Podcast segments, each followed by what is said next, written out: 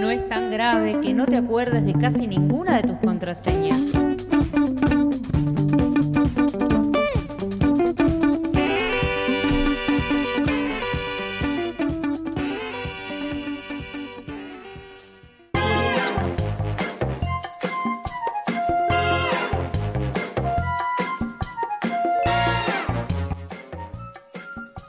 Bien amigos, aquí volvimos al piso de este programa exquisito de radio que conduce el mejor, por supuesto, Joaquín Perelman, y que nos trae esta sección que a todos nos hace mucho bien porque nos nutre. eh, porque la radio es un poco esto, ¿no? La radio es servilleta, digo, la radio es servicio. eh, así que vamos a por ello. ¿Qué nos Así traes es. hoy, Joaco?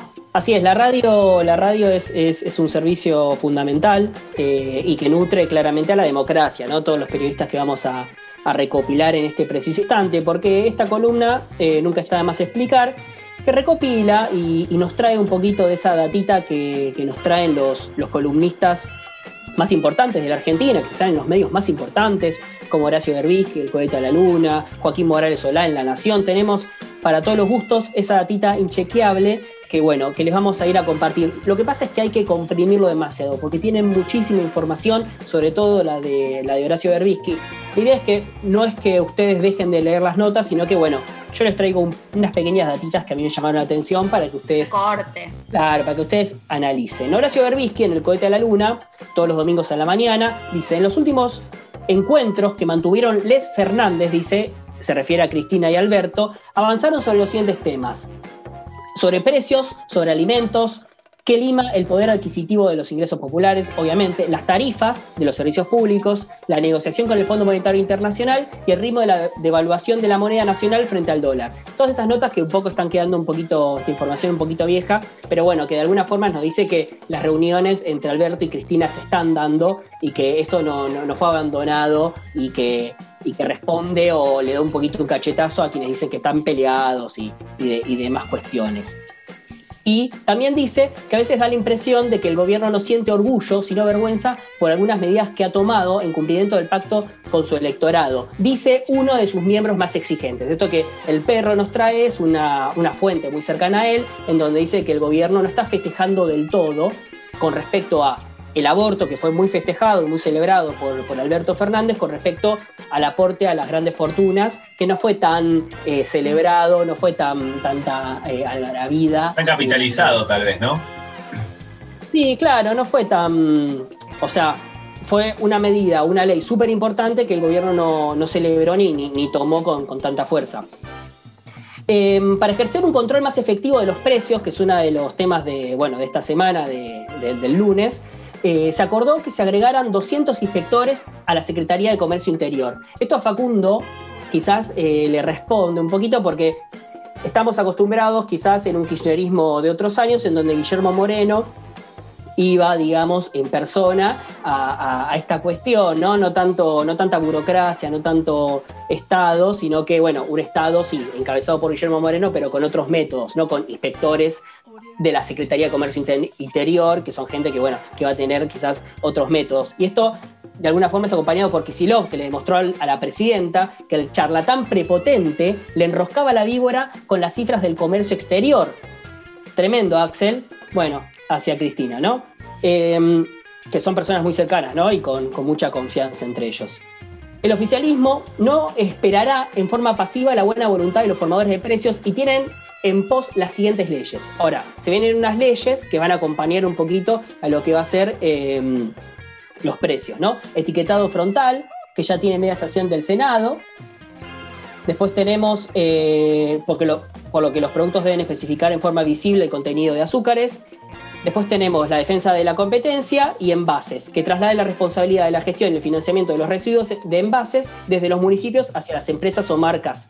Bueno, eh, esto resulta muy importante frente no solamente eh, encarar a los generadores de precios en una reunión que mantuvieron el 11 de febrero, Ajá. digamos, el día que fue grabado este, sino que bueno, se acompaña con una serie de medidas que también son, son del orden de, de muy necesarias, ¿no? No solamente medidas, sino no solamente un pedido personal y formal, sino también una serie de medidas que acompañen este pedido. Perdón, Joaquín, esto genera mucha expectativa respecto de la apertura de sesiones del primero de marzo, ¿no? También porque se viene una apertura de sesiones, hay muchas demandas en la política nacional. Y bueno, digo, no va a ser quizá tan cómodo, que ya no lo era, pero como el año pasado, quizá incluso sea un poco menos cómodo para Alberto Fernández No, claro. hacer esa apertura. No lo había pensado, pero sí es cierto. El 1 de marzo se viene la apertura de, de- de sesiones, eh, que va a presentar otro. eh, sí, otro Mazapalusa ahí con todos los, con toda la gente en la virtualidad, ¿no? Las pantallas, los errores, las tetas, todo, ¿no? Todo junto, queremos show. Eh, y hablando un poquito de comunicación, el ex secretario de Comunicación Pública, Alfredo Escochimarro, no sé si se acuerdan, si le suena el nombre, es el actual director periodístico de Alfa Group, Ah, del emprendedor Marcelo Figoli. Emprendedor es una palabra que le pone Berbisky con, con mucha ironía, ¿no? con cinismo. En una de Sí, sus radios, en una de sus radios, el ex hombre de confianza de Néstor y Cristina reunió a un lote enconado de periodistas de guerra de insultos contra el kirchnerismo. Bueno, esto habla un poquito de, de la mano que está metiendo Macri en La Nación Más, en donde está, Mm, está agregando eh, de- del terror una serie de periodistas, pero él se refiere a Eduardo Feynman, a Echecopar, eh, a- sí, sí, a Ángel Echecopar, Fernando Carnota, Nelson Castro, Luis Majul, Jonathan Viale, que van a formar parte de la radio de, de este grupo, no de la qué Nación. cru, ¿eh? Sí, sí, qué club. Equipazo, un Dream Team. Entre ellos, entre ellos en la radio de Alfa Group va a estar el Dipi. Ah, mirá vos. Bueno, ya directamente un papelón. Y ahí agrega Berbisky que varios de estos que nombramos integran el panel de, de la Nación Más, ¿no? Donde Macri, como anticipó Fontevecchia y como dijimos también en esta pequeña columna, eh, metió mano, metió moneda para que la Nación Más esté más en guerra, más en un perfil como, como es Clarín. Claro, de a poco lo va a ir. Trae todo el, el conventillo y el aparato, digamos, Macri a la Nación, que era un diario de, aristocracia, y se va a convertir también en, digamos, la gente que leía La Nación le parecer una grasada, incluso esos periodistas. Eh, Sí, esta columna extraña mucho a Carlos Pagni, que aún sigue de vacaciones, eh, que bueno, que no, no sabemos si va a seguir en La Nación Más, o yo por lo menos no lo sé, que era, eh, que sabíamos que decía la, la aristocracia argentina o el empresario, el grande empresario de la Argentina, en, la voz de Pagni decía mucho, y ahora no sabemos, no sabemos dónde va a estar Carlitos Pagni para, para la próxima. Largas pero avanzamos, vacaciones. terminamos. Largas vacaciones, sí, extraño, pero bueno, esperemos que no lo suelten. Avanzamos con Jorge Fernández Díaz, que habla de la pitoniza de Calafate. ajá.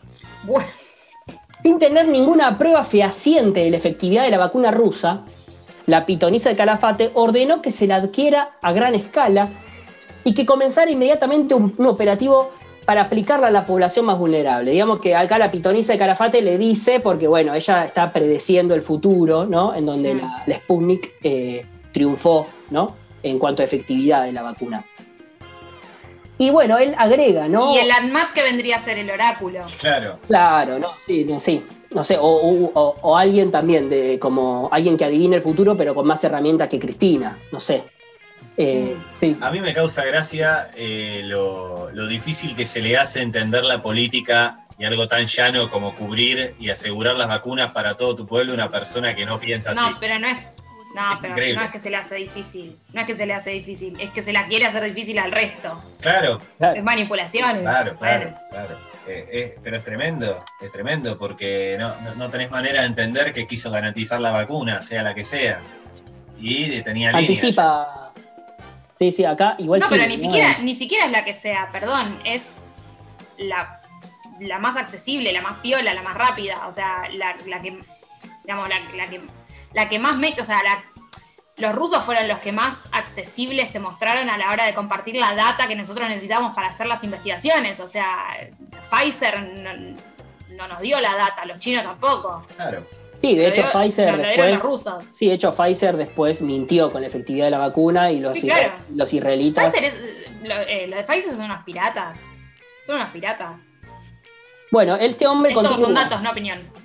Sí, sí, perfecto. Como acá, como estos hombres que leemos nosotros. Jorge. Fernández Díaz continúa, ¿no? Y dice, luego pasó varios meses cortando clavos, Cristina, hasta que los expertos convocados por la revista británica The Lancet dictaminaron que la vacuna era aceptable. Digamos que él, él como que se imagina a Cristina súper nerviosa para que la vacuna esté bien cuando es lo que compró, ¿no? Y después Esto también me encanta del, periodismo, del periodismo eh, de guerra de la derecha, que es tipo, le ponen sentimientos a Cristina que no, sí, sí. ¿Por qué le ponen sentimientos que no, saben? ¿Qué, qué, saben? ¿Qué siente Cristina? ¿Qué le pasa a Cristina? Aparte eso contradice la condición de pitonisa de ella. O sea, si, es una pitonisa está segura.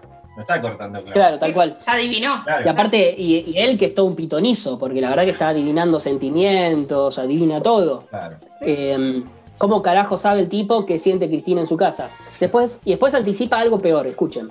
Si The Lancet hubiera dictaminado en contra de esa decisión temeraria y meramente geopolítica, la doctora habría ordenado a sus esbirros culpar a la revista de responder a los intereses de los poderosos laboratorios multinacionales y al imperialismo inglés que se quedó con nuestras Islas Malvinas. O sea, se imagina. Ah, la tiene clarísima el chabón. Se imagina qué hubiese dicho Cristina, se imagina cuál era el discurso, es hermoso. Nos corre con nacionalismo encima, me molesta mucho eso, me molesta mucho corre a, Cristina, que fue una de las presidentas que más hizo hincapié sobre el asunto Malvinas en la ONU, la corre con Malvinas. No necesita carteles, Cristina, ya lo vio. Después pasamos a Joaquín Morales Solá, que dice, eh, Alberto Fernández cree, además, que la política es injusta cuando lo considera un simple títere de Cristina. Cristina se queja, patalea y critica en público. ¿Es porque no controla el gobierno? Dicen al lado del presidente.